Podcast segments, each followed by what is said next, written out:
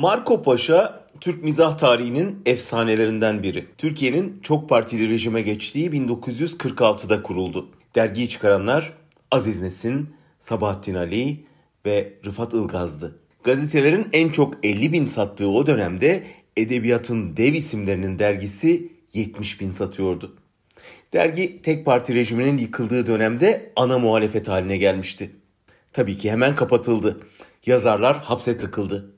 Ama yılmadılar. Marco Paşa yazarları hapiste olmadığı zamanlar çıkar alt başlığıyla yeniden çıkarıldı, yine kapatıldı. Sonra Hür Marco Paşa adıyla çıktı, o da kapatıldı. Aziz Nesin bu kez Merhum Paşa diye çıkardı dergiyi. O da kapatılınca Malum Paşa dedi adına. Kapatıldıkça daha popüler hale geldi Marco Paşa.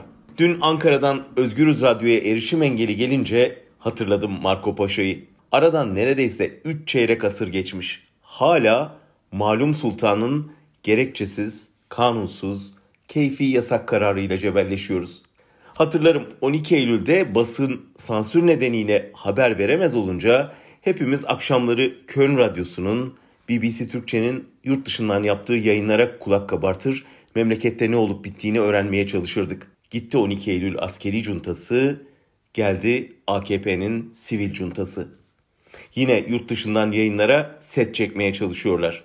Ama onların baskı politikası değişmediyse bizlerin de direnç kararlılığımız değişmedi.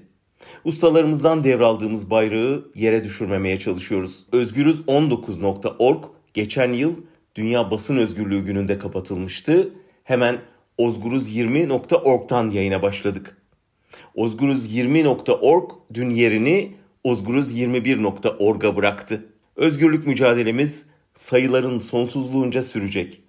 Ta ki bu asırlık yasakçı zihniyet pes edene dek. Marco Paşa'yı yasaklayanların adını kimse hatırlamıyor bugün. Hatırlayan da lanetle anıyor. Derginin adıysa basın tarihinde yaratıcılarıyla birlikte saygıyla anılıyor. İbret olsun.